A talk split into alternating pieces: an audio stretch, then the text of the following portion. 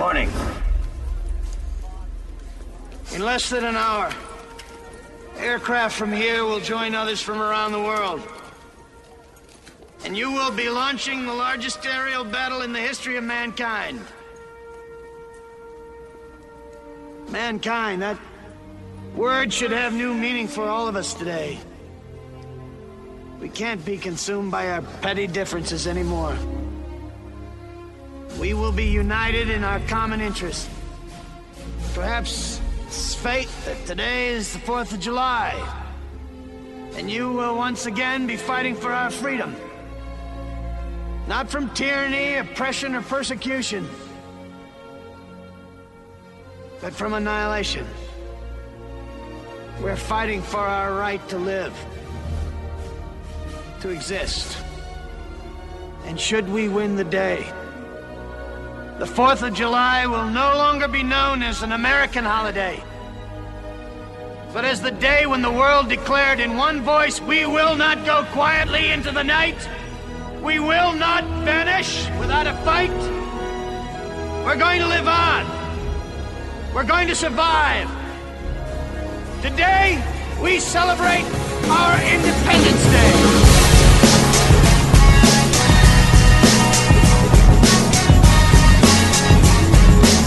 Bem-vindos, senhoras e senhores, a mais um podcast para falar sobre filmes e séries de TV. Nós somos os podcastinadores. Eu sou o Gustavo Guimarães e procrastinando aqui comigo, pedalando nas nossas bicicletas voadoras, estão Rodrigo Montalhão. Fala pessoal, aqui é o Rod e eu acredito em tudo que passa no Alienígenas no passado. The truth is out Como é que é isso, cara? Pô, você nunca viu do Giorgio Tsoukalos lá do Discovery, pô? Do, do History, cara? Ah, eu sei quem é. É um cara com cabelo muito escroto. Eu sei quem é. Pô, vamos usar o programa, cara. Pô, tem respostas pra tudo na vida aqui na Liga. É melhor que o livro de autoajuda. Roberta Maná, The truth is out there. Elvésio Parente. Flash Gordon de 1980 é um clássico subestimado. Oh, meu Deus, você de novo cara. Caralho. Esse assunto do Flash agora é o novo Lost, né? Episódio a gente tem que falar disso. Continuando. Tibério Velasquez. Viemos em paz. Nem todos, nem todos, cara. e o nosso convidado especial de hoje é o nosso síndico, o CEO do Abacaxi Voador, Alexandre Amaral. Fala aí, pessoal. Sou editor do Abacaxi Voador e meus pais mentiram pra mim dizendo que eu cheguei numa cegonha, mas na verdade eu caí de uma nave espacial. E caiu com força, né? Por isso você ficou assim. Melhorado, né? Fica uma quedinha não faz. Hoje a gente vai falar de invasões alienígenas no cinema e na TV. Eles são bonzinhos, malvados, feiosos, fofinhos, magrelos e altos, pequenos e esturricados, cinza, verde e o mais importante, dão um trabalho do cão. Mas a gente fala disso depois dos e-mails. Como seria um alienígena esturricado, cara? É, queimou? tá tostado? Ele é Olha só, eu queria meu IT no ponto. Aí o cara, bom, meu irmão, você tá muito mal passado.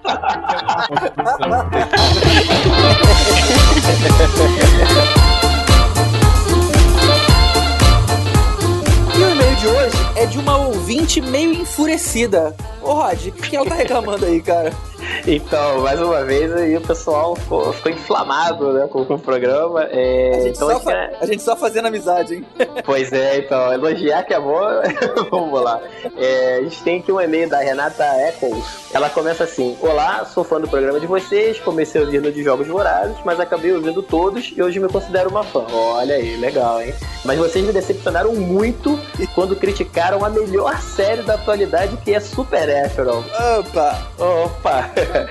ela continua aqui, ó. É, amo a série e acho que ela ainda pode render várias temporadas. O equilíbrio entre o céu e o inferno que os roteiristas pensaram é genial e mostra claramente o quanto os nossos heróis são importantes para o mundo, contendo sem medir esforços tanto o lado mal quanto o dito lado bem. Olha só, essa é fã mesmo, hein? Que beleza. Tenho certeza que muita gente vai continuar assistindo, assim como eu, e muita gente que critica tem, no fundo, no fundo, recalque do Jensen e do Jared. Olha só. Jace do Jerry, imagino que sejam os dois, né? Sim, sim, o o Jensen Ackles e o. Opa, Ackles! Jensen Ackles, Ah, ela não. como. Ah, ela assinou como Renata Ackles, até ele como Ackles, depois que eu me liguei, Renata Ackles. Não.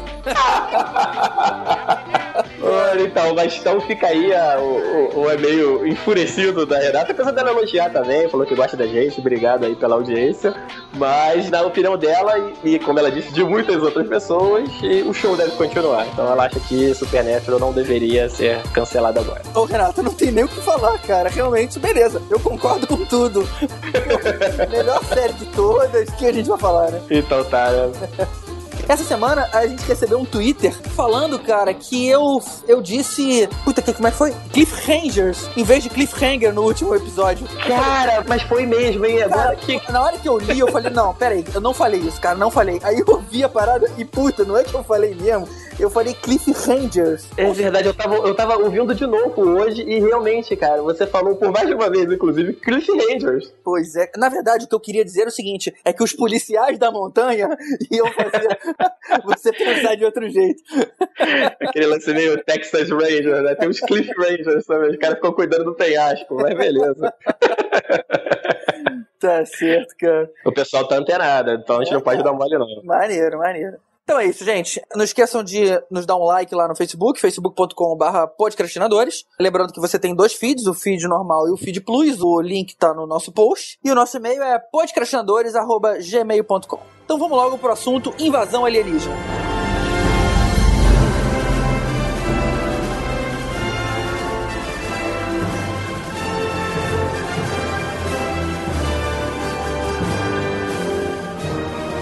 Começar com o bloco dos aliens mal intencionados. Vamos começar com o Independence Day. Independence Day é o filme que todo mundo odeia, mas todo mundo adora, né? É impressionante. É, a crítica odiou, mas é aquele filme que, se tá passando na televisão, a gente assiste. Acho que a gente assiste pra reclamar. Eu não acho o filme exatamente ruim. O filme não é bom, mas é divertido. Você tem que pensar que o filme não é pra se levar a sério. Tem várias coisas no filme que não é pra levar a sério. Tipo quando o Will Smith encontra o alien e dá um soco na cara dele. Mas assim, é, é engraçado, é divertido. E, e é sempre legal você ver a destruição toda. Aquela destruição é, é- é bem feita, é bacana. Sabe qual a melhor parte desse filme? É o trailer. É...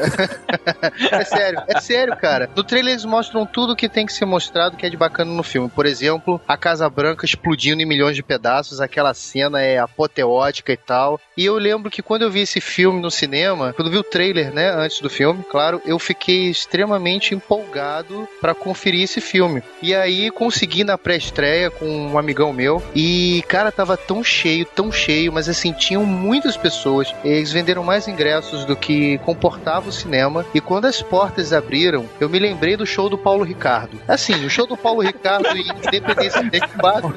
O- dá, dá pra ver que o cara é velho quando ele cita essas coisas, né? E você lembrou do Paulo Ricardo olhando porque ele parece um alien também, não? É, não, não, é porque assim, o filme é tão bom quanto o show do Paulo Ricardo, né? É, o Paulo Ricardo que eu digo é RPM, né? O RPM é bom, mas assim, a, a bagunça que foi é, do show que eu digo, o, o terror das pessoas desesperadas tentando pegar uma cadeira, porque nessa época não tinha cadeira marcada, né? Então era quem chegasse primeiro, e nego espremido na porta do cinema, as portões se abriram, e foi esse nego caindo pelo, pelas esquinas das cadeiras, sendo pisoteado pra ver esse filme. Beleza e tal. O filme começa, é, vou resumir o filme em dois segundos. O camarada joga um vírus de Windows na nave mãe pra deferir todo o problema. Essa foi. O presidente americano, tudo bem, a Casa Branca explode. O presidente americano, ele é contra a guerra, ecológico, porque ele não quer estourar bombas nucleares. Pessoal, qual é o presidente com 2.500 ogivas nucleares que não quer explodir uma ogiva nuclear, né? E o cara é um AIS, um exímio AIS de F-18. Parei, né? A questão, cara, é que essa parada é um filme, sacou? Não, tô zoando, cara. É assim, eu, eu me lembro que quando eu vi pela primeira vez o filme, eu gostei. Não sei se foi os efeitos especiais na época e tudo mais, se é toda a vibe do momento lá, o, o hype que o nego fez em torno do filme, passava making off do filme o tempo todo e tudo mais. E- mas assim, depois quando você vê o filme mais detalhadamente, realmente você começa a gerar uns probleminhas com ele. Mas assim, no modo geral, eu acho o filme divertido. Eu tô mais conversa, cara. É, eu, eu tenho um problema com, com o final desse filme, cara. Assim, eu- o Alexandre já citou. É, assim, é inadmissível você ganhar de uma tecnologia alienígena fazendo um vírus. Na verdade, não foi no Windows, não. Ele usou um, um Macintosh velho, um PowerBook. Você fazer um vírus que vai invadir uma tecnologia alienígena. Assim, não. Não, não, não. Não funciona. E ele ainda teve tempo de programar uma caveirinha ali, né? Pra aparecer. Uma caveirinha animada, exatamente. Porque assim, nem era como se o mundo tivesse correndo perigo, né? Ele fez uma caveirinha animada conectou na, na nave mãe usando o Wi-Fi, sei lá, deve ter sido USB, que é o Universal Serial Bus, né? Universal deve ter sido isso aí. e, e o meu maior problema, além do vírus ridículo, é o Will Smith no final pilotar a nave alienígena melhor do que os aliens. Ele dá um banho para fugir da nave mãe, dá fica manobra, passa por não sei o quê. E os aliens três, vem três caças aliens atrás, não conseguem acertar ele, e ele ainda passa no buraco e os aliens batem. Quer dizer, porra, não dá para comprar esse final. Me desculpa, mas isso para mim, cara, destrói o filme. Foi demais. E outra coisa, o presidente dos Estados Unidos é o Bill Pullman. Parei, dois, né? Ninguém merece, né? Aquele discursinho dele não dá, cara. O filme todo é, é muito é muito ruim. Desculpa aí quem é fã. Eu assisti esse filme apenas uma vez nessa experiência traumática e não valeu a pena ser pisoteado. Tudo bem, eu confesso. Eu fui uma das pessoas que escorregou. Ah, não, não, com certeza. Com certeza a experiência do cinema contribuiu pro fato de você odiar tanto. É claro que não é um filme bom, mas é, cara, bom, é um filme de sessão da tarde, cara. Tá passando ali tranquilo, né? Ah, mas vamos, vamos combinar que na década de 90 mesmo a gente viu muito filme no, no corredor de cinema, cara. Eu pelo menos vi bastante, assim. de Nossa, ver- Batman, Batman do, do, do Tim Burton, o primeiro eu vi sentado na, no chão, não era nem na cadeira. Era, eu, só eu tinha vi espaço no alguns, chão. cara, alguns. É, eu vi vários assim nesse caso também. Era bizarro, Como- né, cara? Os caras faziam overbook na, na cara de pau. Mas Era. Independence Day não é da década de 80, não. Já vinha para Os cinemas já 90, estavam começando a, 90. a fazer esse esqueminha de. Lugar de- marcado? Não, não tinha. De lugar marcado, não tinha, não? Não tinha. Não, lugar lugar marcado. Senão a Não, galera não. não tinha entrado tão do jeito que entrou, né? É Lugar verdade. É nesse caso.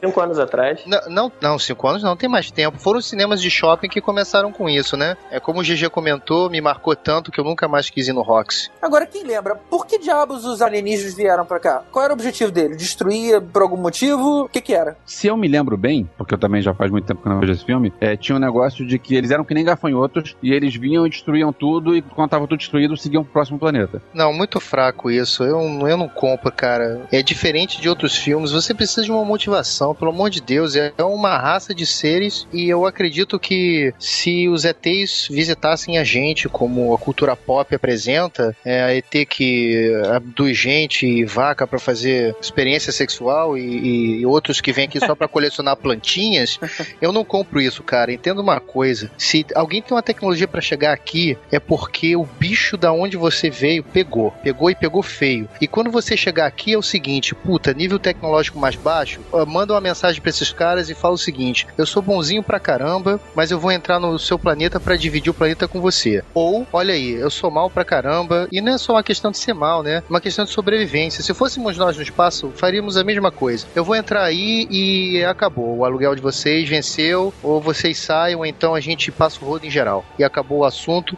porque é uma questão de sobrevivência. É diferente, por exemplo, como Guerra dos Mundos, tanto o original quanto o remake.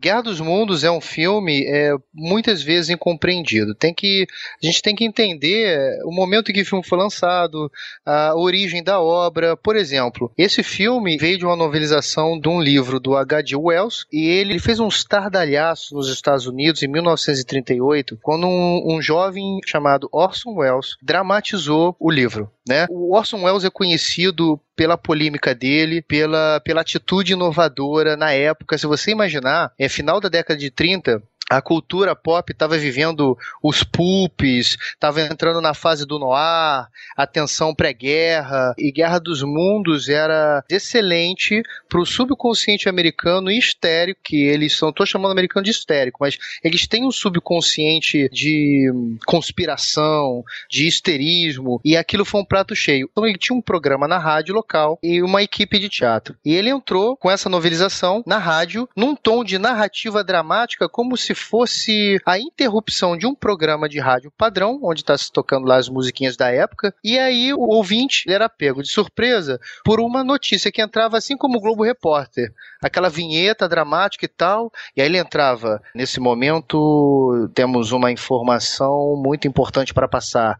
Algo misterioso caiu do céu, vindo direto do espaço e abriu uma cratera enorme no deserto de Nevada. Temos mais informações no próximo bloco, aguarde. E aí entrava a musiquinha de novo. E por assim foi por pelo menos umas duas horas e pouco o programa. Imagina, na época não tinha televisão. As pessoas, as famílias, elas se juntavam em volta do rádio para poder escutar as informações ou uma novela de rádio. A galera era pega no momento da tensão, quando que estava saindo do casulo e, e, era uma forma de vida estranha, e é como se ele estivesse no local narrando, ao vivo. E esperem, agora ele está levantando um objeto reluzente. Não, o guarda puxou uma arma. Pzzum, aí aparecia um efeito especial. O guarda foi desintegrado. Estamos sendo invadidos por algo que não conseguimos compreender. Mas sobre isso no próximo bloco, fiquem atentos. E aí entrava a musiquinha. Foi a primeira trollada registrada da humanidade, né? Foi o primeiro mimimi, né? Que foi causado.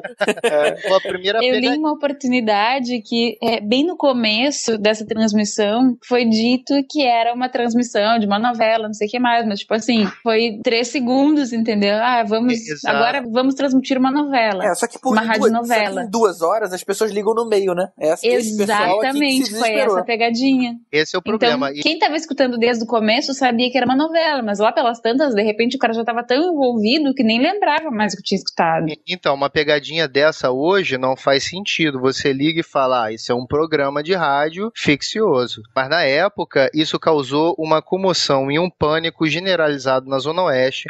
As pessoas começaram a empacotar suas coisas e armar carros coletivos fugindo histericamente do local aonde supostamente os OVNIs estavam caindo e as criaturas estavam saindo para conquistar a Terra. E houve até morte. Eu fico imaginando a timeline do indivíduo daquela época, né, cara? Falando de desespero. Tô falando de Como se existisse o Facebook. Todo mundo, Aham. porra, você é idiota. O outro, não, não. Troca de estação, mongolão. hashtag partiu, hashtag Alien. Por aí. Mas assim, voltando pra motivação, o Guerra dos Mundos, o título é perfeito porque era a Guerra dos Mundos, era Marte versus a Terra. É, existia uma sociedade em Marte que não era do nosso conhecimento, e esses alienígenas estavam encontrando um problema no, no planeta, o planeta já não, não se tornava viável, nem habitável, eles precisavam singrar. E eles começaram a observar todos os planetas em que eles poderiam subsistir ou então sobreviver. E aí, obviamente, eles miraram a Terra, um planeta mágico que tem tudo, e eles vieram nessas condições. E o filme tem uma coisa que eu acho muito interessante também. Ele mostra um pouco do apocalipse alienígena, que é o ser humano na mesma situação de sempre, quando acabam os recursos, os sistemas de comunicação, as zonas de conforto, e eles acabam se degladiando se matando na esperança de sobreviver. Quer dizer, começa a lei do mais forte.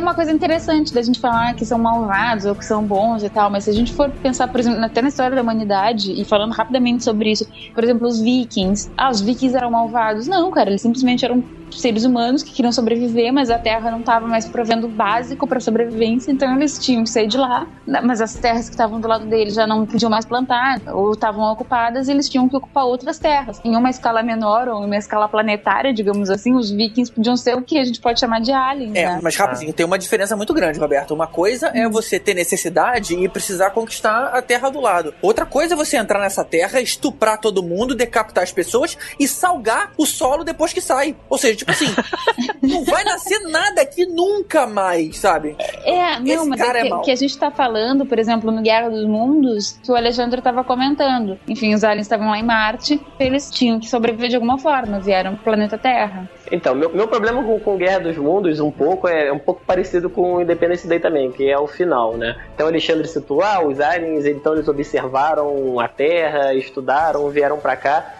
Bom, eles fizeram um péssimo dever de casa, né? Porque quando eles chegam aqui, no final das contas, ele morre com um vírus. Pegou gripe, morreu com resfriado. De novo, uma raça alienígena mais evoluída, mais inteligente, faz um plano de invasão e não verifica a atmosfera antes, não faz um- uma checagem mínima para ver se eles têm condições de morar aqui antes de invadir.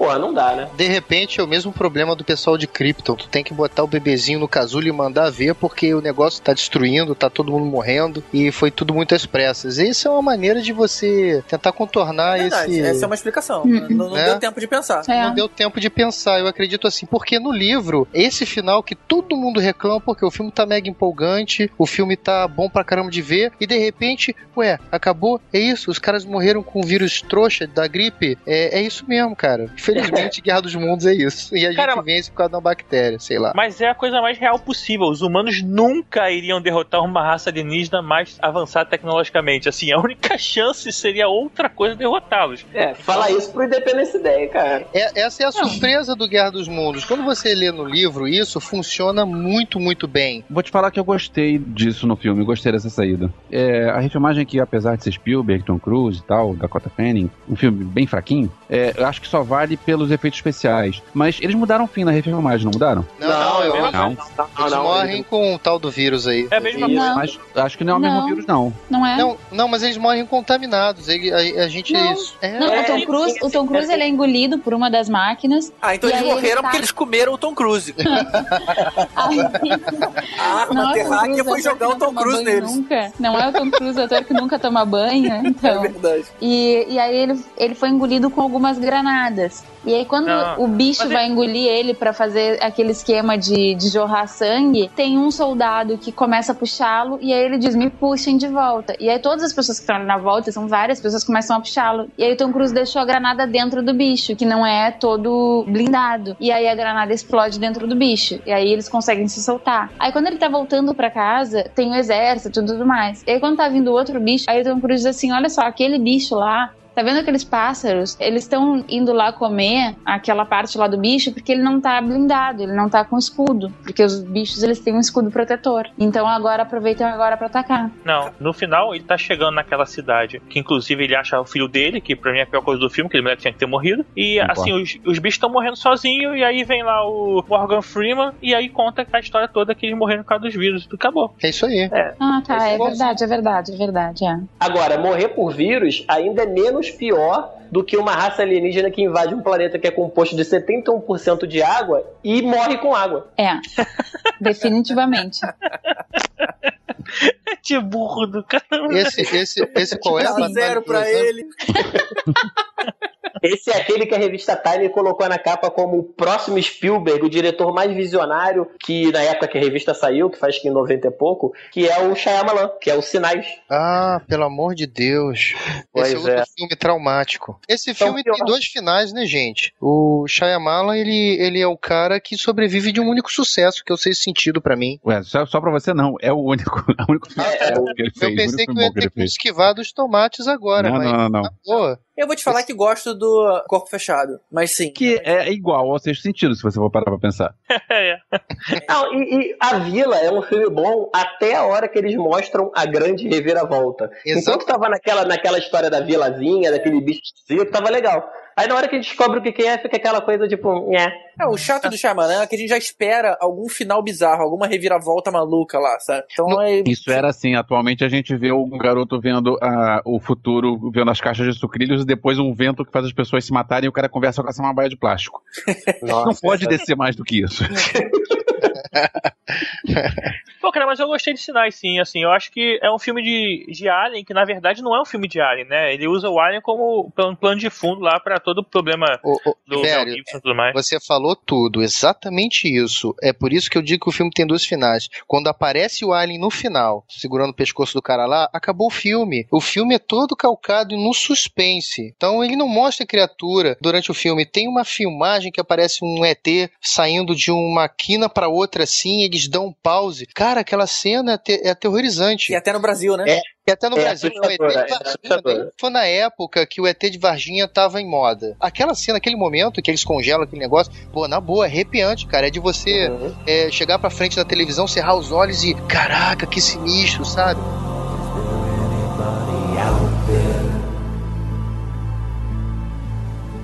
Então o filme ele se perde quando aparece o alienígena, porque ele se propõe o tempo inteiro a não mostrá-lo. É, é a maçaneta tremendo, é as coisas debaixo da porta, é... e você não vê a figura dele. Você vê as pessoas indo embora, você vê as pessoas se trancando, você vê na televisão só bombando essa, essa informação de que o planeta estava sendo invadido. Aí é que eu acho que vem a, a maestria desse cara, o Shyamalan. Você ficava na dúvida se aquilo realmente era uma coisa daquela família ou daquele povo local, uma histeria exagerada, ou se aquilo realmente estava acontecendo daquela forma. O que me impressionou muito, o que me, me marcou mais nesse filme, foi justamente essa coisa da angústia. Eu lembro, por exemplo, tem uma cena que a, a televisão começa a dizer mais ou menos o que estava acontecendo e o cara desliga a televisão porque ele quer dar uma olhada no mato, que achou que tem alguma coisa. E a gente fica assim, não, eu quero saber o que está acontecendo, sabe? Eles estão muito isolados ali. A gente sabe que tem alguma coisa errada com o mundo, mas eles estão isolados, então eles não estão sabendo. Então, é, é, e isso uhum. começa a agoniar. Na hora que o cara Perfeito. desliga a televisão, eu falei, não, cara, eu quero saber. Liga essa televisão uhum. de volta. E a sequência dessa cena do que você falou que ele vai pro mato é fantástica, que mostrava até no trailer, que não sei se ele tá com uma câmera filmando ou se é a própria câmera do filme mesmo, do ponto de vista, mas que vai mostrando é, ele acompanhando a cena abrindo, mostrando um milharal, e aí você só vê de relance um pé entrando no milharal. Tipo, o ET atravessou de um lado pro outro, mas você só vê, você vê uma sombra, um vulto e um pé. Cara, aquilo é assustador você ver aquilo nessa cena. Você não tinha certeza se era um ET, mas assim, tinha alguém ali, alguém, um pé esquisito passou por ali. Mas realmente no final é, é, foi desnecessário. E, e, principalmente essa desculpa ridícula da água, né? Também não precisava. Tinha um que é religioso também o filme, né, Ingrid? Então, era o lance do fanatismo. É, o GG, ele falou bem aí do, do lance da televisão. Na hora que o cara vai começar, o maluco lá desliga a televisão. Ele induz a família a ficar no escuro. Coisa estranha, né? O modus operandi da família. E isso deixava você na dúvida. Será que aquilo estava acontecendo mesmo? Será que não? Porque nunca mostrava a figura. Será que não era um assassino em série? Será que não era um único chupacabra? Será que era uma invasão alienígena?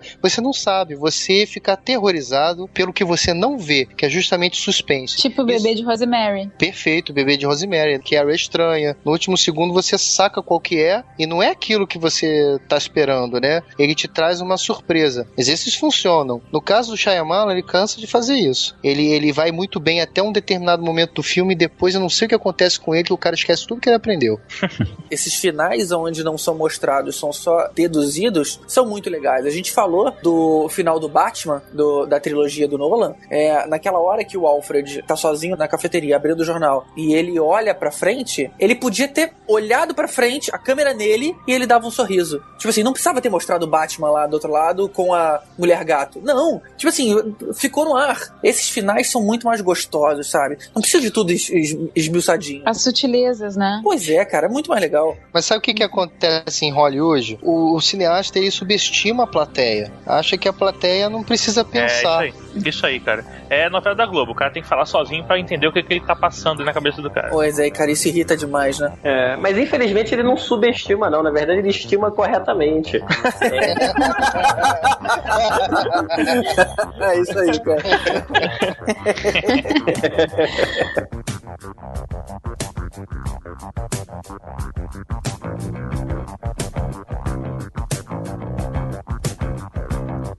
Um filme que teve uma pegada bem diferente foi A Batalha de Los Angeles. O estilo de filmagem foi muito baseado no filme A Guerra ao Terror. Aquela cena de ação no meio da guerra, sabe, com pessoas escondidas, câmera de mão, muita câmera tremida. E esse tipo de abordagem a gente ainda não tinha visto em filmes de alienígenas. Isso eu achei muito legal. É, e vocês sabem que é baseado numa história real, né? Pera aí, para tudo. Para tudo. Como é que é? Vocês não acompanham alienígenas no passado, vocês não sabem. Pô, sou, hein? Não, é sério. Na verdade, existe algo. Vamos lá, a história que aconteceu. É, em 1942, os Estados Unidos tinham acabado de, de entrar na guerra.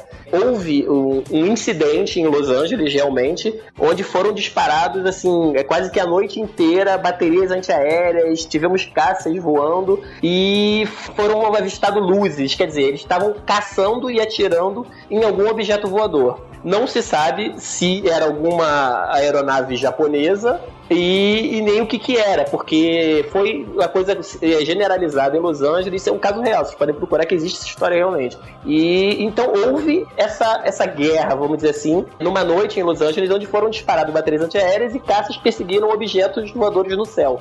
Aí vem se dizendo que depois houve uma forte preparação militar para esconder o resultado da operação, quer dizer, a imprensa, ninguém teve acesso ao que foi derrubado. Quer dizer, se fosse alguma coisa, um caça japonês, alguma nave do inimigo, eles mostrariam, então daí que veio essa, essa suspeita, mas é fato que aconteceu isso, quer dizer, daí que veio essa lenda de que eles derrubaram, na verdade, um, um disco voador, uma nave alienígena. Mas isso foi durante a Segunda Guerra Mundial? Durante a Segunda Guerra Mundial, assim, mais precisamente de 24 a 25 de fevereiro de 1942. Ó, caramba. Será que foi um alienígena que começou a Segunda Guerra Mundial, cara, sem querer? Pô, ele tinha um bigodinho assim, cara. Cara, vocês estão aí brincando com isso, cara, mas eu acredito nisso. Não, brincadeira. Aquele silêncio desconfortável. É, esse, opa, o cara é convidado, né? O que, que a gente fala agora? É, muito bem, Alexandre. O GG corta o áudio dele.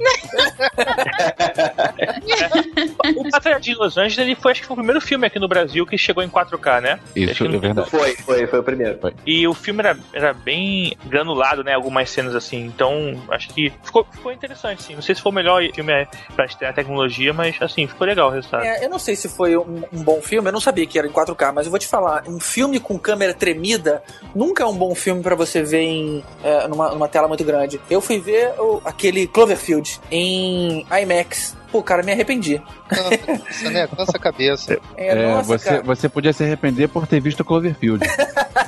Ah, filme é maneiro, cara. É, não é tão ruim, Eu pai. também curti, cara, eu também curti. É, É bem melhor que o Godzilla, pô. aquele filme. É, eu posso dizer uma lista enorme de filmes piores, mas isso daí É, não o significa James que ele é bom. Aí eu posso dizer um também, Flash. Não, esse não.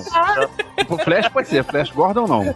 Chegou. Esse é um clássico injustiçado. Ah, o Jeff Tapparou é bem ruim, cara. Principalmente faz o Jason Smith. Ah, mas eu acho, eu acho que você pode falar de Flash, cara. Flash não é um alienígena? Flash Não, é, um, Gordon jo- é um jogador de futebol americano.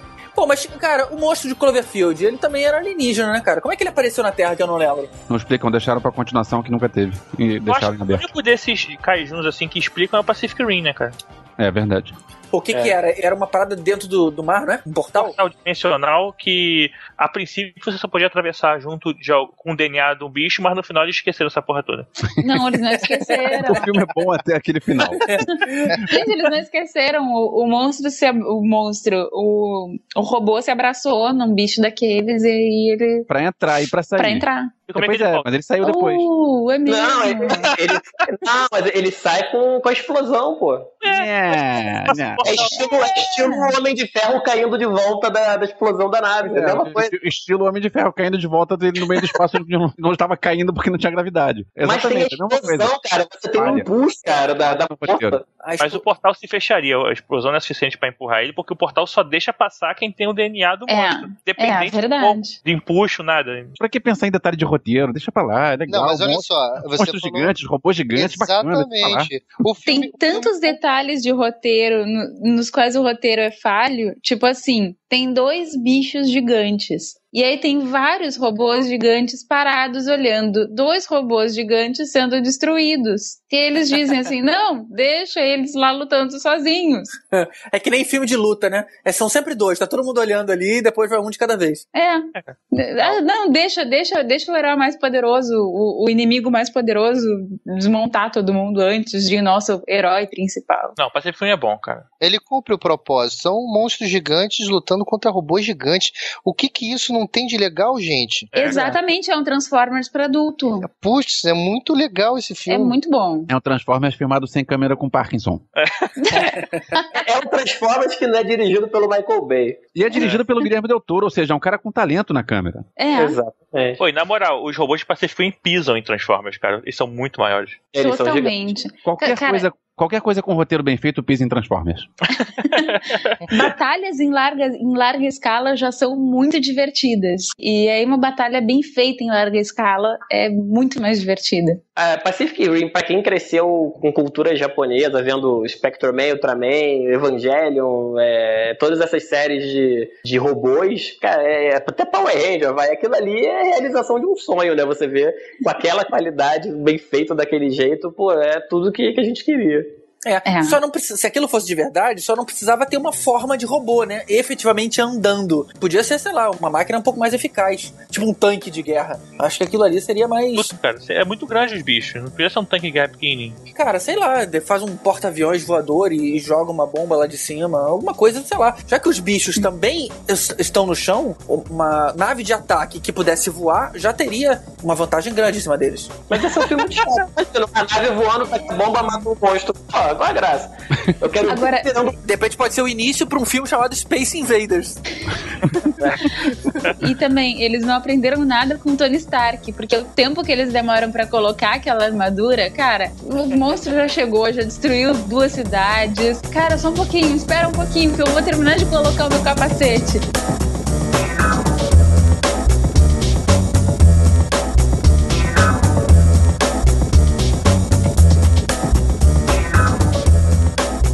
saca? Eu acho um filme muito divertido e, assim, eu lembrei de quando a gente tava falando de Gremlins, que Gremlins é galhofa, né? Aquele filme que não pode ser levado a sério. Marte Ataca também não pode ser levado a sério.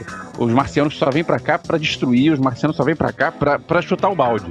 Aquela cena inicial, quando chega um hippie, bicho grilo, solta uma pomba, eles vieram em paz. Aí o marciano só saca a arma e atira e mata a pomba. Começa a sair atirando todo mundo. Tá, tá, tá, tá, tá, tá, tá, tá, tá, tá. Esse filme é muito legal, divertido.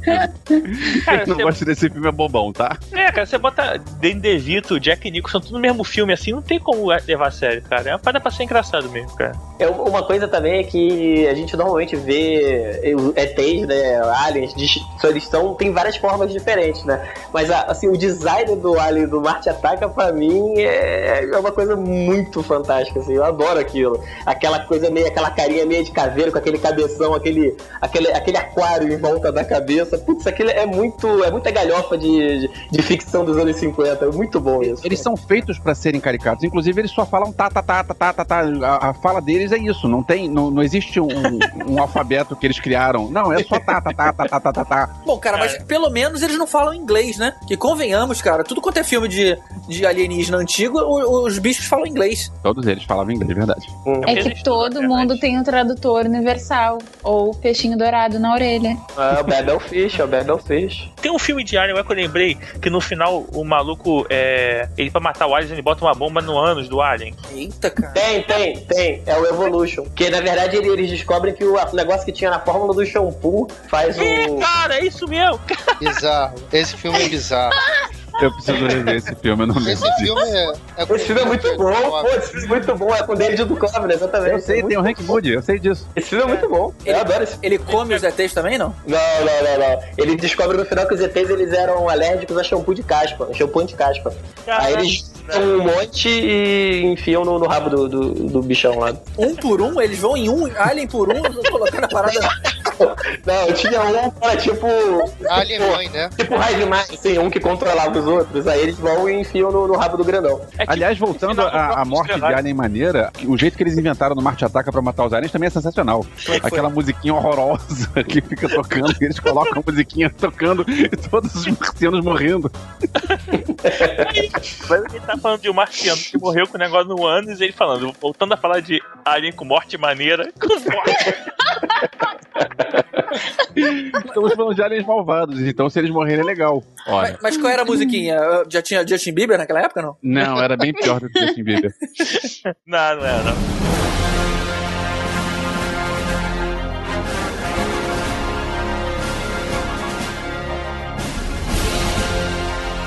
Tem um filme que se passa o início dele na Terra, não é todo na Terra, mas tem uma parte dele que é na Terra, e que tem uma parada muito maneira, porque eles destroem Buenos Aires no filme, assim, a gente não vê sendo destruído. mas a gente sabe que ela é destruída, que é Tropas Estelares. Eu, pô, eu curto muito o filme, cara. Um filme que destrói Buenos Aires é um filme que é sensacional. Ponto. Como os aliens ganharem uma torcida, né? Tropas Estelares é do Paul Verhoeven, na época que ele ainda fazia filmes bons. Depois ele fez Showgirls e aí, é, deixa pra lá. Mas Paul Verhoeven, pra quem não sabe, é o que fez o, o primeiro Robocop, que daqui a pouco tá, tá estreando a refilmagem aí. É O verdade. cara fez um monte de filme bom, ele fez Conquista Sangrenta, fez Robocop, fez é, O Vingador do Futuro, fez Tropas Estelares. Tropas Estelares é meio trash, é, nem todo mundo gosta que- porque é um sabe filme o que, que estragou as Tropas Estelares, cara? Eu Hum. diria que grande parte foi o elenco.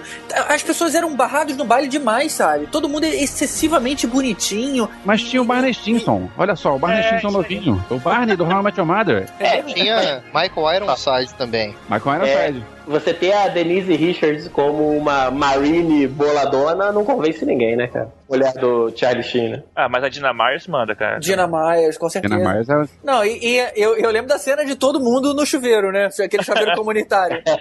Essa é clássica. Não, mas sei lá, cara, eu achei que depois contra. Todo mundo era, era muito asseadinho pra você estar numa guerra interestelar, sabe? Contra insetos gigantes. E também tem, tem um clichê, né? É a velha premissa do, da estética. Todo alien malvado, todo alien ruim pra caramba, aquele que tem que ser exterminado, ele tem uma forma insectoide, tem formas pontudas, que é um clássico, né? São formas que elas não agradam os seres humanos. Por que, que não podia ser uma invasão de criaturas estilo ursinho carinhosos, sabe? Será que nego ia sair dando tiro e voar sangue? Sete dos ursinhos espalhados por tudo que é, é invasão de ursinhos carinhosos alienígenas. Por que isso? Isso me deixa um pouco aborrecido com esses clichês, apesar de eu gostar desse filme. Então você deve ter gostado de Caça Fantasmas 2, né? Putz, cara, eu tô falando de filme, né, cara?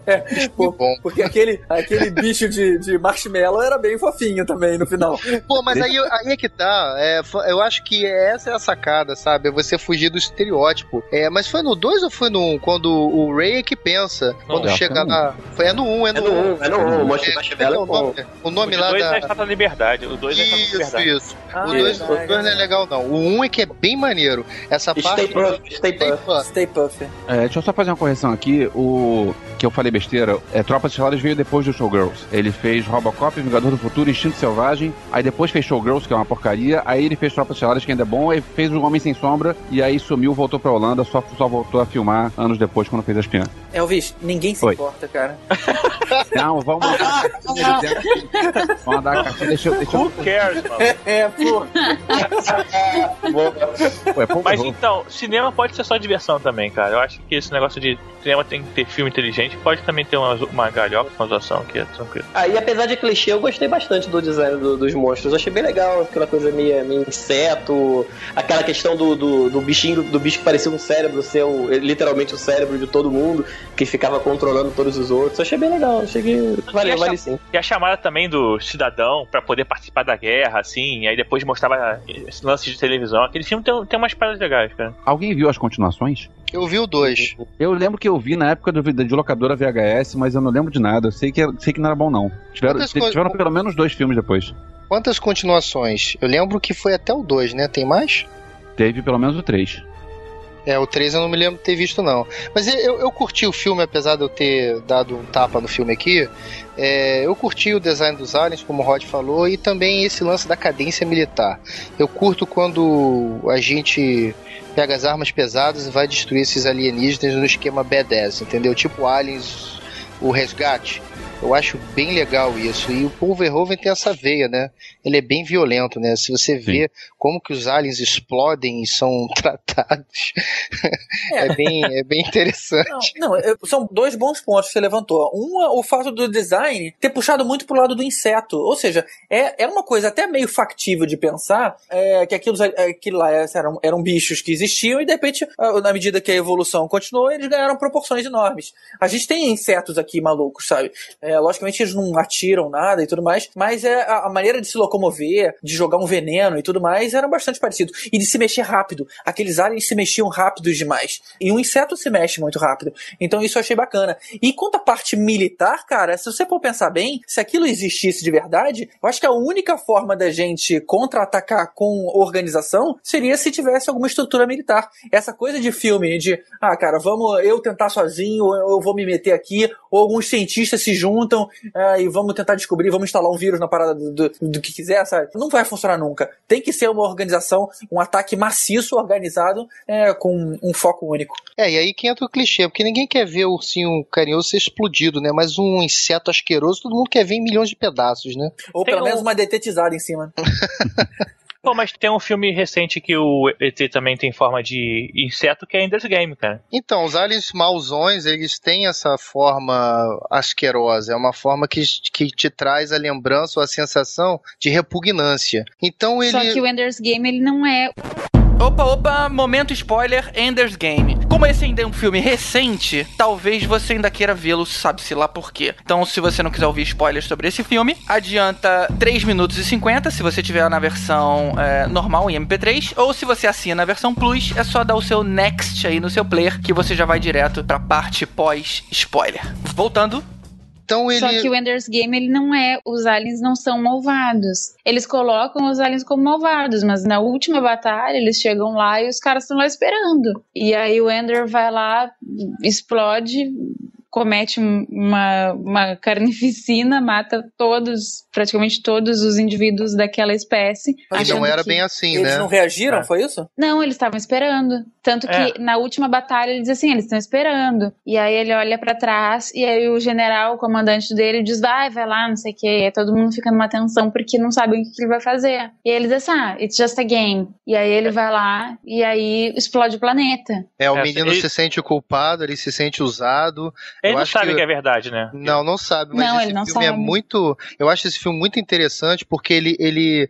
Tudo bem, todo mundo já conhecia o livro, talvez a galera que curte o tema, mas ele traz uma surpresa no final. A forma como o menino ficou depois do que ele fez, e na verdade ele acabou sendo um instrumento, né, para fazer a vontade de outros. Ele foi usado para causar esse genocídio e os aliens não, apesar da forma deles não era bem assim, é que foi a grande surpresa do filme para mim. O pessoal meteu o malho no filme e tal, mas eu curti demais esse filme e até me arrependi de não ter levado meu filho para assistir. Eu achei bem eu, Eu acho que o filme ele não explorou um tema que ele começou, é, que, ele, que ele começou a explorar, que era um tema que é muito interessante é, que o garoto ele, ele, ele começou a indagar se aqueles seres seriam seres sencientes, se eles poderiam se comunicar de alguma forma, se eles seriam línguas, se eles seriam seres inteligentes, mas ele não foi a fundo para investigar aquela situação toda que começou a brotar na mente dele. É, é aquele lance de trazer um livro desse porte para um filme, né? Para uma Porque película. É uma trilogia, eu acho, né? É, pois é, muita informação para eles colocarem. Eles têm que fazer uma espécie de adaptação para funcionar para tela grande. E eu, eu, eu, concordo com você. Eu li o livro já há muito tempo atrás. Eu tenho esse livro, inclusive, é um livro que eu gostei muito de ler na época. Mas eles pelo menos passaram um pouco nesse assunto, porque senão o foco mudaria. É como, como balancear o filme da forma correta. É, deve ser bem difícil fazer uma adaptação e ficar bom, né? Ficar boa de um livro como esse. É, de qualquer forma, eu acho que eles conseguiram passar a mensagem porque isso ficou impregnado em mim. Essa, isso que você falou, essa sensação, porque foi isso que valeu do filme para mim. Porque no, o final foi esse, né? Foi ele, ele indo entregar aquela carga preciosa, né? Seria... Exatamente. Eu acho que o filme foi muito legal no final, é, ele, é, dando consideração a, a, a esse sentimento dele, né? Apesar deles não terem explorado isso muito durante o filme filme, no final ficou bem evidente isso. Eu acho que esse filme tem um problema básico que é ele não começa nunca. Você passa o filme inteiro, vai acontecer, vai acontecer, vai acontecer, vai acontecer, créditos finais. Mas é. não, não, mas é que tá, cara. Não é vai acontecer, vai acontecer. Esse vai acontecer é o filme. É, é que você foi enganado igual o menino do filme. É, é verdade. Você foi enganado igual ele. Quando o negócio todo defere, papum, cá, explodir todo mundo, acabou. Opa, peraí. Caramba, vocês me usaram para causar um, um, genocídio de uma espécie inteira. Não, para. Sem dar a chance dele a... de definir se ele queria participar daquilo ou é. não. Nos Se ele 10 achava que estava minutos certo ou finais. não, acabar com uma espécie. Isso aconteceu né? nos 10 minutos, minutos finais. Você foi enganado igual o Enders. Eu só acho que foi um filme de Alien sem Alien, cara. Tinha muito Tá, mais. mas olha só, há, há uns minutos atrás a gente estava conversando sobre outro filme no qual o Alien não era mostrado, mas que era legal até a parte que o Alien não era mostrado. Daí quando mostraram o Alien, acabou a emoção do filme. É, então acho que aqui, É aqui que Ender's, também. Ender's Game sem Alien é o Harry Potter, cara. Então não precisa.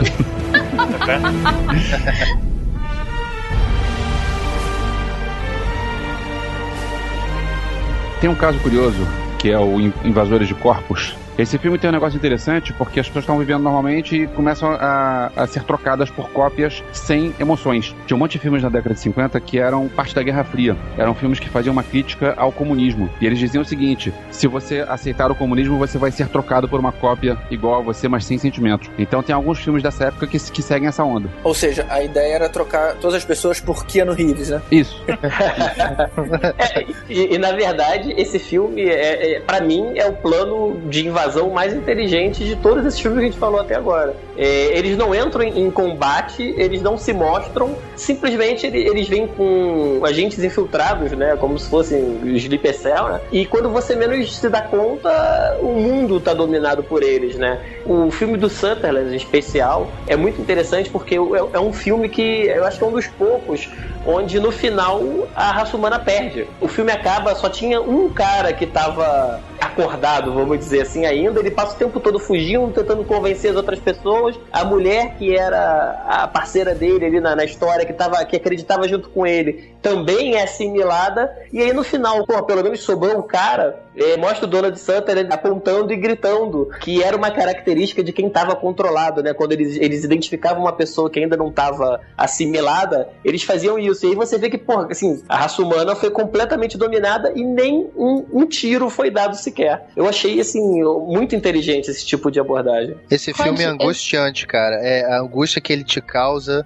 Ele é, eu na, não sei se eu vou dizer um sacrilégio, mas eu acho ele muito melhor do que o original. Mas é, é muito angustiante esse filme. Você não consegue parar de roer as unhas assistindo esse filme. E uma curiosidade, ele tem o Leonard Nimoy no elenco. Ah, o então é Spock bom. do Star Trek.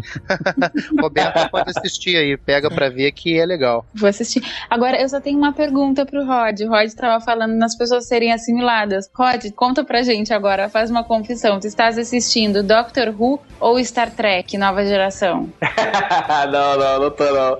Na verdade, eu usei esse termo porque. É, pode ser, né? Tipo, é questão dos Borgs, né? Mas não. não, não, não É. pera, pera, não. E Doctor Who também tem. Tem o Cyberman, que também assimila. Agora, pegando um gancho nesse tipo de, de invasão que o Rod falou agora, algum de vocês viu The World's End, que foi lançado ano passado e quase ninguém viu, foi mal lançado pra caramba, tá pra ser lançado em DVD aqui oficialmente como Heróis de Ressaca, É, eu vi, eu vi. que é o filme do, que é do Edgar Simon Wright Pegg, né? com Simon Pegg, com Nick Isso. Frost, os caras que fizeram o, o Todo Mundo Quase Morto e o Chumbo Grosso. Esse filme também fala de invasão alienígena e também é nessa onda de pessoas trocadas por cópias. Só que é comédia e é, é outra, outra onda completamente diferente. Muito divertido o filme.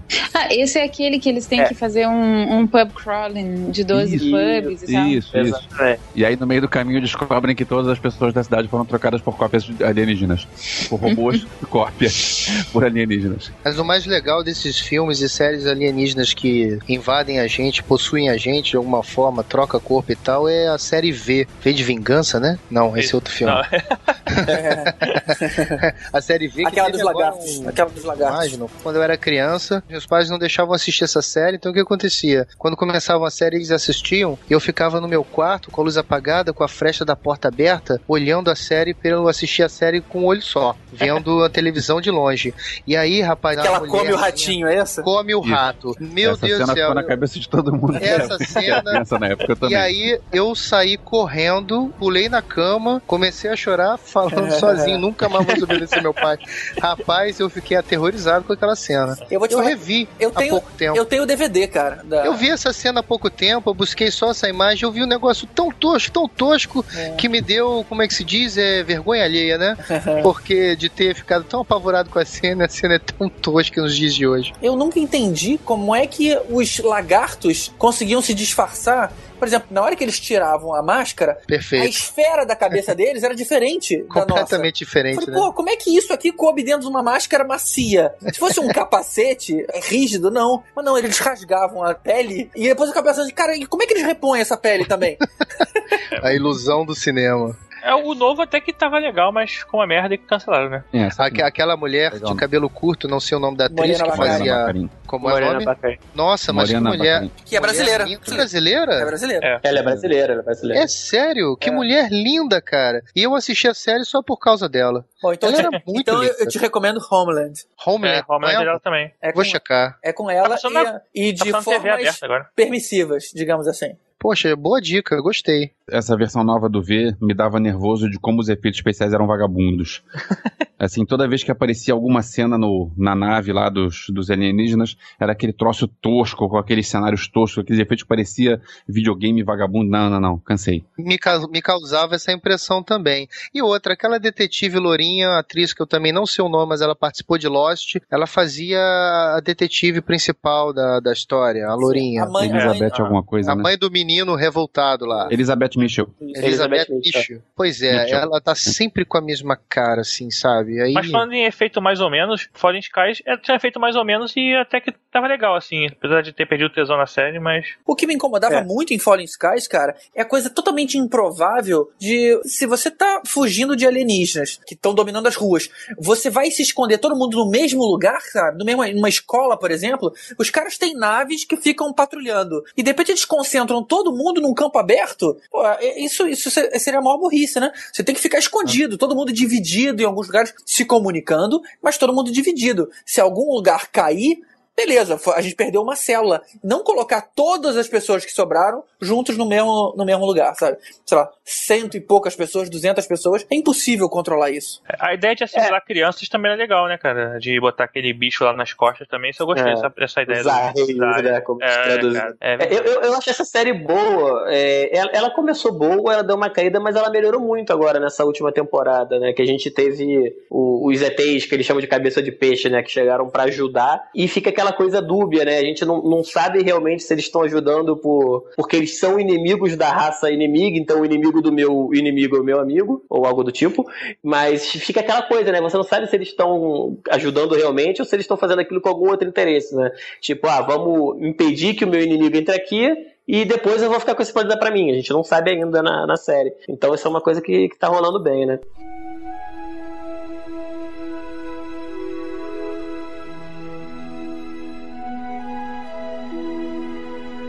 Entrando agora no bloco do filme dos ETs bonzinhos, aqueles que chegam de forma pacífica e que curiosamente são sempre perseguidos pelas autoridades. Vamos falar de contatos imediatos do terceiro grau. É bom lembrar que a gente teve Guerra nas Estrelas em 1970 e quanto, Elvis? 77? 77. Sete. Isso, ou seja, foi logo um pouquinho antes do, do Contatos Imediatos. Então, ou seja, já mostrou que o tema de ficção científica foi muito bem quisto na época. Como o Spielberg tinha acabado de fazer Tubarão, o cara já veio direto com Contatos Imediatos e foi aquele sucesso todo que todo mundo conhece. Eu revi há pouco tempo atrás, o filme continua bom, os efeitos especiais continuam legais. O negócio interessante desse filme e do Guerra nas Estrelas é que até então, tirando 2001, tudo quanto é filme de ficção científica era tosco. E aí apareceram os dois, os dois 77, que era o Guerra nas Estrelas e Contatos Imediatos, e mudaram essa história e disseram, olha só, a gente pode fazer efeitos especiais com a cara um pouco melhor. Na verdade, eles eram toscos de uma forma geral no que se refere a efeito. Mas eu acho que a maneira de você contornar isso é você não sendo muito explícito.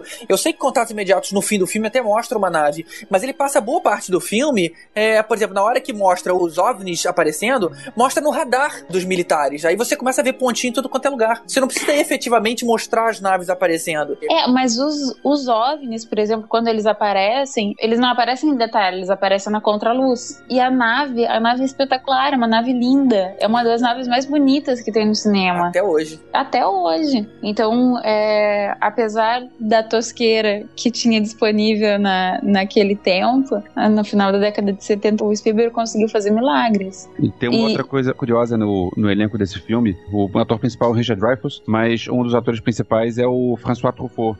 diretor francês. Não sei se ele fez muita coisa como ator, não, mas ele tava lá como um dos principais. Mas ele já era diretor nessa época? Já era diretor, já tinha feito um monte de coisa é, importante. É, a Noite Americana, a história de, de ADLH, Fahrenheit 451. E o cara foi lá fazer ser ator junto com o Spielberg. E na época que o Spielberg não era ninguém, né? Só tinha feito Tubarão. É, bom, não sei se se podia dizer que ele era ninguém, porque o cara já, já mostrava que, que podia chegar lá. Ele não era alguém, não era um nome grande, mas era um cara que já tinha um potencial, já tinha. Porque além do Tubarão, ele já tinha feito algumas coisas pra televisão que também mostrava que o cara tinha talento. E ainda não tinha começado com essa chorumela que ele gosta de colocar de família, família, família nos filmes, que passou a encher o saco de um tempo É pra verdade. cá. E tem uma coisa curiosa que a Rede Manchete, o canal de televisão que tinha aqui no, no Rio, quando inaugurou a Rede Manchete, eles anunciaram que iam passar o Contatos Imediatos e passaram Contatos Imediatos e o Plim Plim de lá passou a ser o tu tu tu tu tu. Eles assumiram isso como a chamada de intervalo para todos os filmes durante É, anos. E tem uma coisa a se dizer sobre isso também. Depois do toque, tem a explosão do meio do M, que era a explosão da Estrela da Morte do filme de Guerra nas Estrelas original.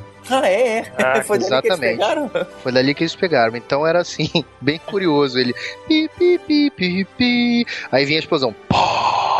Era a Estrela da Morte do primeiro filme, não o Special Edition, quando ela explode. Eles pegaram aquelas luzes da explosão, colocaram no meio do M.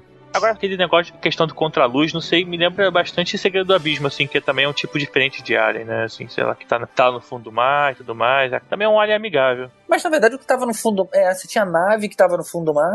É, você É. tinha. Você tinha aquela a carinha que ele formava, né? Uma carinha de água, não lembra? Que enquanto ele, ele tava contracenando com, com a principal lá, que eu não lembro quem era mais. Mary Elizabeth eh, Mastro Antônio, não era? É, não sei. É, ele formava uma carinha de água, inclusive foi um dos primeiros efeitos de, de, de CGI assim, legais da, da época, que ele formava uma carinha de água. Isso era, foi uma cena bem marcante desse filme, né? O que eu achei marcante nesse filme é que a gente assistiu 90% do filme sem saber que era um filme de alienígenas. É verdade. Pra mim era um segredo qualquer, um segredo militar, um segredo qualquer. Quando de repente sur- emerge uma nave alienígena, foi interessante. É, o Indiana Jones 4 que deu certo.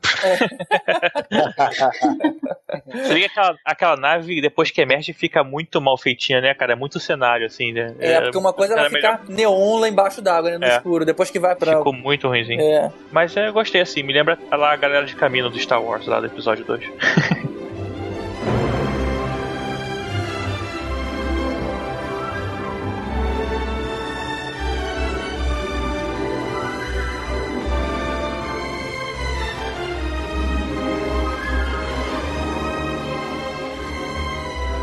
É, ainda Spielberg, na época que fazia filmes legais, eu gosto do cara até hoje, né? É, Vamos lá, eu quero o Spielberg. Mas Então tá. Mas ainda Spielberg tem o ET.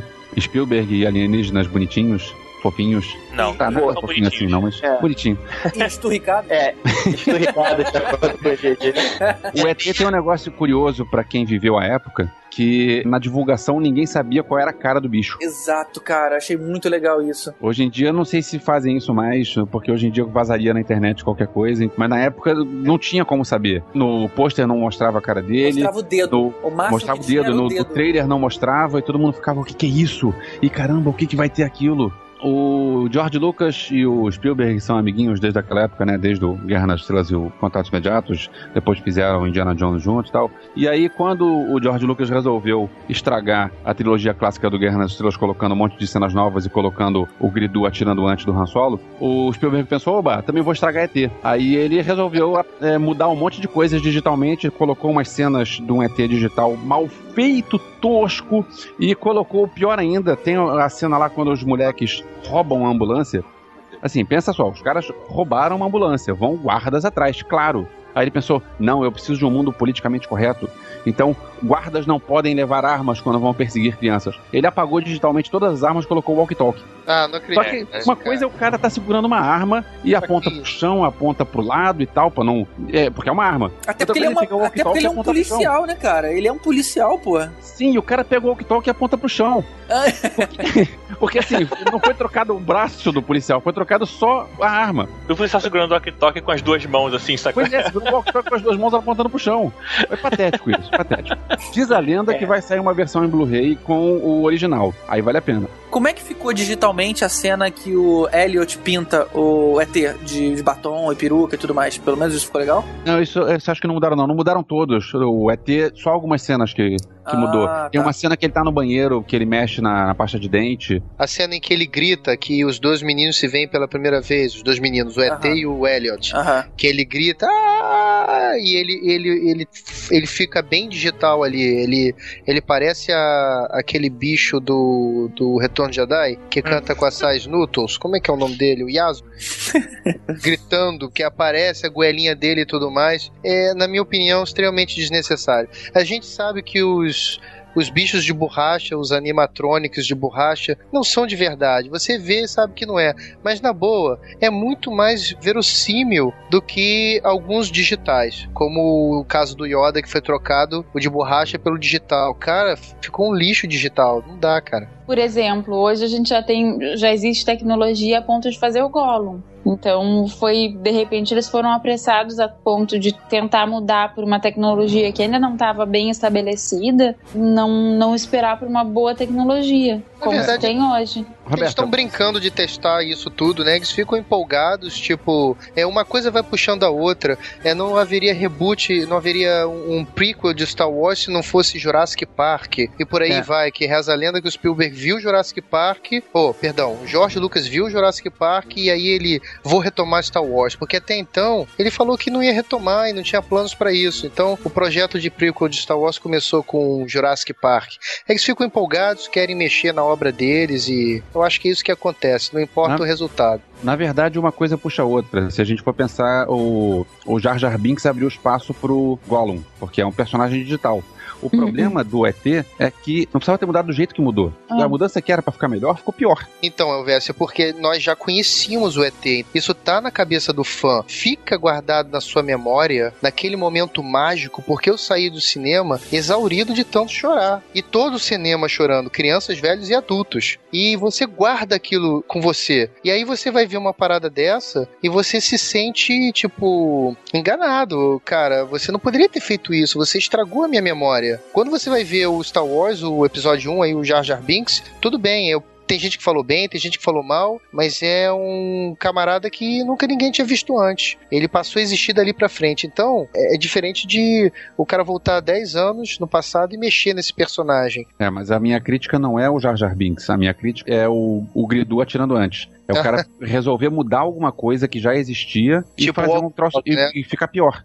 Porque eu lembro quando lançaram os filmes com as cenas novas, algumas coisas ficaram bem legais. Algumas coisas que não tinham antes ficaram bem legais. Pra que, É. que o cara vai mudar coisas que existiam na época? Agora, quando eu era criança, eu vi ET, mas eu nunca me liguei por que, que o ET chegou na Terra. Como é que ele chegou? Faltou energia, tipo Distrito 9? Os malucos faltou bateria. e Não, não, eles, eles são colecionadores. Então eles Ele é um vieram botânico. pra cá, exatamente. Eles vieram catar plantinhas e flores. E aí Ah, o que acontece? Tem um povo que tá na floresta. ele ficou tá- longe, quando ele ficou longe do, da, da nave quando chegaram os, os, ter, os terráqueos, os terrestres, Isso. e pra ver o que era, chamaram quem tava por perto e ele ficou pra trás. Ele ficou pra trás e a nave foi embora. Ele ficou. É bem triste porque ele Acho- tem que se virar sozinho.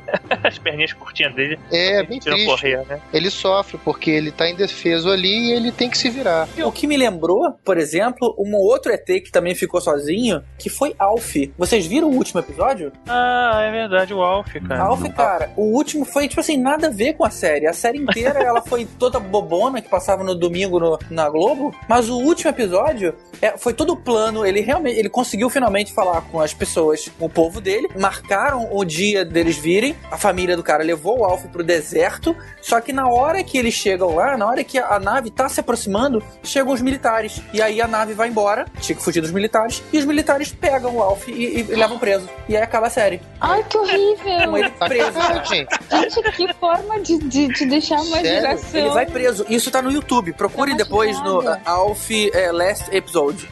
Fala, nos 80, né, cara? Que uma série foi ter bonitinho acaba com ele sendo levado pelos militares pra virar experimento científico, né? Caraca. Agora, Cara, agora que. Aí, aí- aí Bom que depois, não depois, anos depois, fizeram um filme com o Alf preso, mas aí ele, junto com os militares lá, era um. Sei lá, ele tinha uma patente militar qualquer. Aí ele trabalhava pro, pros militares. Capitão Alf. É. que bizarro. Mas que. GG, curiosidade, como que ele conseguiu falar com o Melmac, planeta dele? Ah, cara, não sei. Eu só vi o último episódio porque eu, nem acompanhava a série direito. Né? Cara, Mas essa como- série era a única série que juntava toda a minha família, bons tempos. A gente, é, a gente reunia todo mundo, sentava pra assistir o- esse episódio, esse seriado na televisão aos domingos. Inclusive eu tinha um cachorro que se chamava Alf. Eita. Em Tá bons tempos- limpo. Tá limpo, tá limpo. Falando em bons tempos, tem um filme da Sessão da Tarde, cara, que eu lembrei dele agora, que também é um tipo diferente de Alien, que é um Alien em forma mecânica, né? Que era um robô, que era aquele O Milagre Veio do Espaço. Putz, adoro esse filme. Cara, você lembra que eram dois robôs em forma de pizzas Era de voadoras?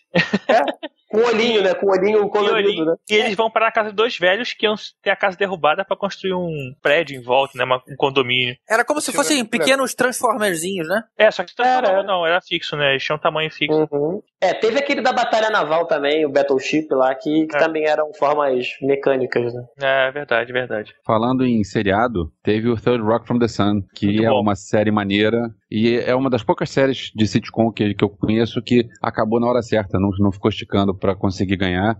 Eram quatro alienígenas que vieram pra cá e eles têm que se acostumar com o, o American Way of Life. E aí tinham- pegam todas aquelas piadas e colocam nos caras, e os atores eram muito bons. Inclusive um dos atores é o Joseph Gordon-Levitt, quando era adolescente. Né? Começou criança e adolescente na série. Hoje em dia o cara é a estrela hollywoodiana. E como é que acaba? Eles vão embora? Alguns vão, acho que tem uma que fica, né? Não Eu não lembro do fim. É porque, tipo assim, eles- geram relacionamento com humanos e tudo mais. E engraçado que eles têm patente. E aí, tipo, tem- no meio da- série um muda de patente, aí um fica sacaneando o outro. É assim. Um é deles era o rádio. era, era o, era o Joseph rádio, Gordon conversando, Levitt. de repente o cara estica os dois braços e começa a falar. É, o- é o próprio Joseph Gordon quando- se eu não me engano, que ele era o rádio, né? Ele era não, o era, o pior. outro, era, era aquele cara com cara de maluco. Ah, é o Stuart, Frank Stuart, né? Só lembro do nome dos dois, o Joseph, Joseph Gordon-Levitt e o principal, John Lithgow. É. John Lithgow é muito bom, né? Pois é, Muito bom e ele ator. como alienígena é muito bom também. Ele tá aí, qualquer coisa que ele faz é espetacular, esse ator. Ele é muito bom, realmente. Não foi ele que fez o do Pé Grande? Harry and the Foi, isso, foi. ele mesmo. E no radio drama de Star Wars, ele é a voz do Yoda. Cara, É, Pô, legal. só Cara, é um de monstro. saber isso, cara. E ainda em série de, de comédia com, com alienígena, tem uma recente agora, que começou no, no ano passado, tá na segunda temporada, que é The Neighbors, também, que, que é uma série é, é bem engraçadinha, assim, não é muito famosa, mas, mas é legal, é divertida. Que mesmo esquema, é uma família de alienígenas, na verdade foi mais uma, uma família, né? Veio um grupo de alienígenas, eles se mudam pra um, pra um condomíniozinho fechado do subúrbio lá de New Jersey, e por acaso vai morar uma família humana no meio dessa comunidade, né? E aí é aquele que se conflita, é parecido com o Ted Rock um pouco, né? De, dos costumes da Terra com os costumes alienígenas. É bem legal, assim, é uma série divertida, vale a pena.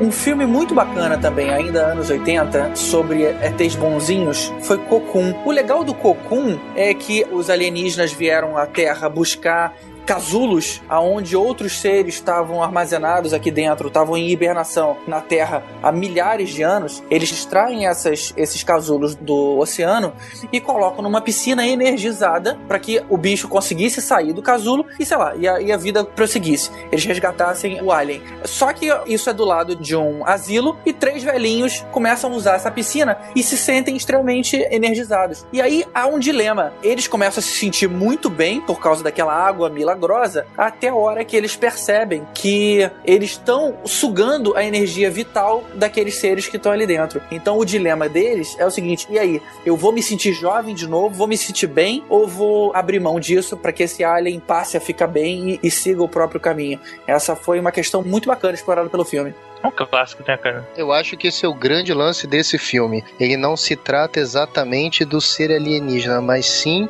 do triunfo do espírito humano. Exato. E é pouco comum você ver isso. Por isso que eu acho que esse filme é muito importante. Quem não viu deveria assistir. É verdade. É, E, e é legal o que eles mostraram um, um ET diferente, né? Ele era uma, uma forma de energia mesmo, né? Era como se fosse um ser de luz, né? Vamos dizer assim. Que na época, principalmente, foi, foi uma coisa bem diferente. Nós mostramos a esses seres mais evoluídos que nós somos bons de espírito também. Que a gente tá no caminho certo, né? Que a gente tá no caminho certo, exatamente. Eu fico muito agraciado quando eu vejo esse tipo de roteiro, porque se você for triar por aí, não é muito comum a gente se mostrar dessa forma.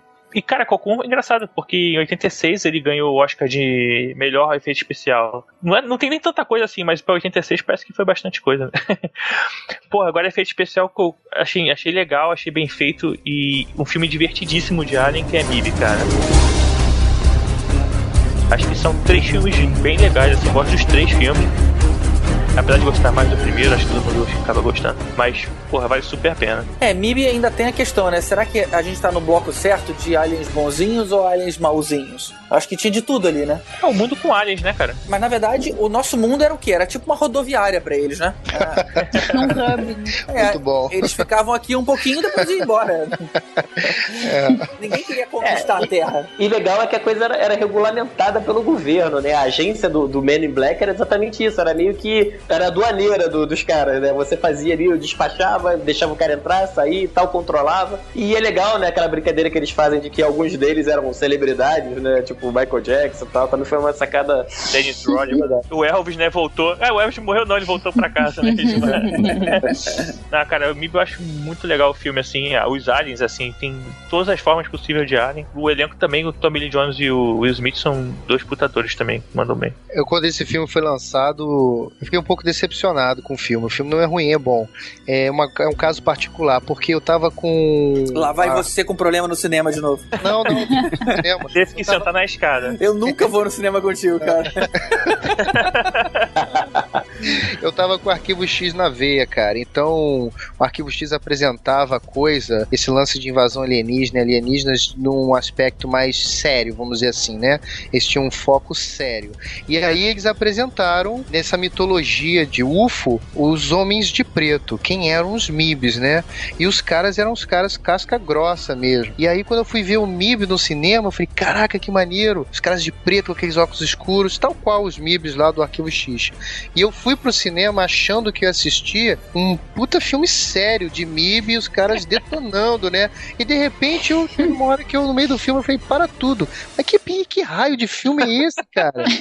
Fiquei boladérrimo com o filme, eu saí pau da vida. Falei, caraca, os caras destruíram o conceito de MIB. O problema É. da expectativa é esse, né? É, foi meu problema com o Distrito 9, que a gente tava, tava conversando antes, que todo mundo ficou indignado comigo que eu não gostei do Distrito 9. Mas a minha expectativa com o início do Distrito 9 era outra. Pra mim, o filme começou muito bem, começou com uma crítica social muito forte. Porque, na verdade, o Wes ele já pontuou é, essa questão de, de como a ficção científica ela é utilizada para falar sobre a gente muito mais do que para falar sobre os outros, né? Então, na verdade, o alienígena é uma, ele é uma alegoria de como a gente trata os outros, de como a gente vê os outros e os nossos próprios medos, né? Então, é, por exemplo, no Distrito 9, os alienígenas que vêm parar na Terra, eles nada mais são do que nós, é, civilizados, ou sei lá, como o primeiro mundo, por exemplo, trata os imigrantes e, enfim. Eles eram escória, né? Exatamente. E é o que Só- acontece. Então, se chega, por exemplo, um barco com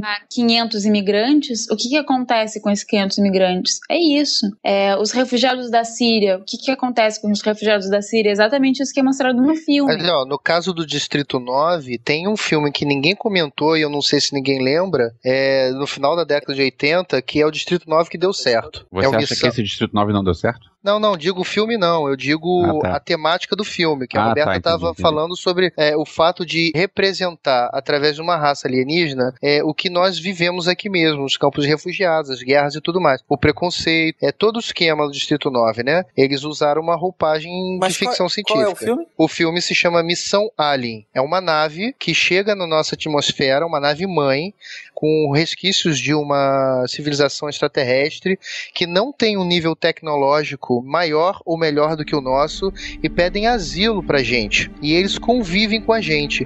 Como o ar da Terra é extremamente respirável para eles, eles acabam, e eles são humanoides no mesmo esquema dos seres humanos, eles acabam dividindo as funções aqui na Terra. Ou seja, eles primeiro ficam num campo de refugiados, como se fossem, né? E depois eles são integrados na sociedade humana. Então você vê, por exemplo, uma dupla de detetives em que um é alienígena alienígena e o outro é humano. Eu lembro, Um lembro. grupo de bandidos. né? Esse Legal. filme Boa É com- dica. É muito legal de rever e ele mostra essa questão e o filme fez tanto sucesso na época que teve duas continuações, se eu não me engano, Missão Alien 2 e 3 e depois ele virou uma série televisiva, finalzinho da década de 80. Muito Legal. legal, muito legal. Uhum. Mostra todas essas questões aí. Tipo, inimigo meu. É, mas inimigo meu, ele se- é é uma outra condição, né? Eles estão num lugar selvagem, inóspito e precisam sobreviver e é aquele lance da trégua da guerra, né?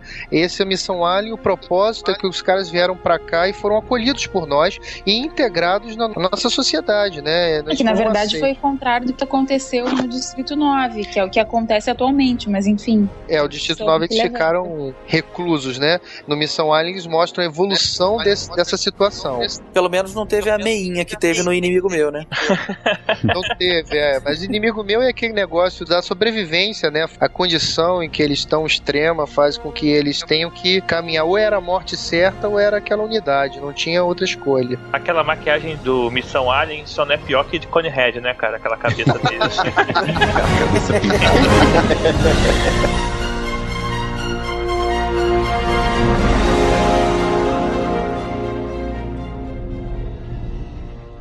O episódio de hoje termina com a série do Alien mais famoso de todos. Aquele que foi mandado à Terra pelo seu pai e que, por se importar tanto conosco, aos 33 anos vestiu seu manto e se pôs a nos defender. Eu tô falando, é claro, do Super-Homem e da série de 1993, Lois and Clark, The New Adventures of Superman, com o Jim Ken e com a Terry Hatcher. Ela teve quatro temporadas, sendo que a última foi justamente o fechamento do tão esperado casamento dos dois.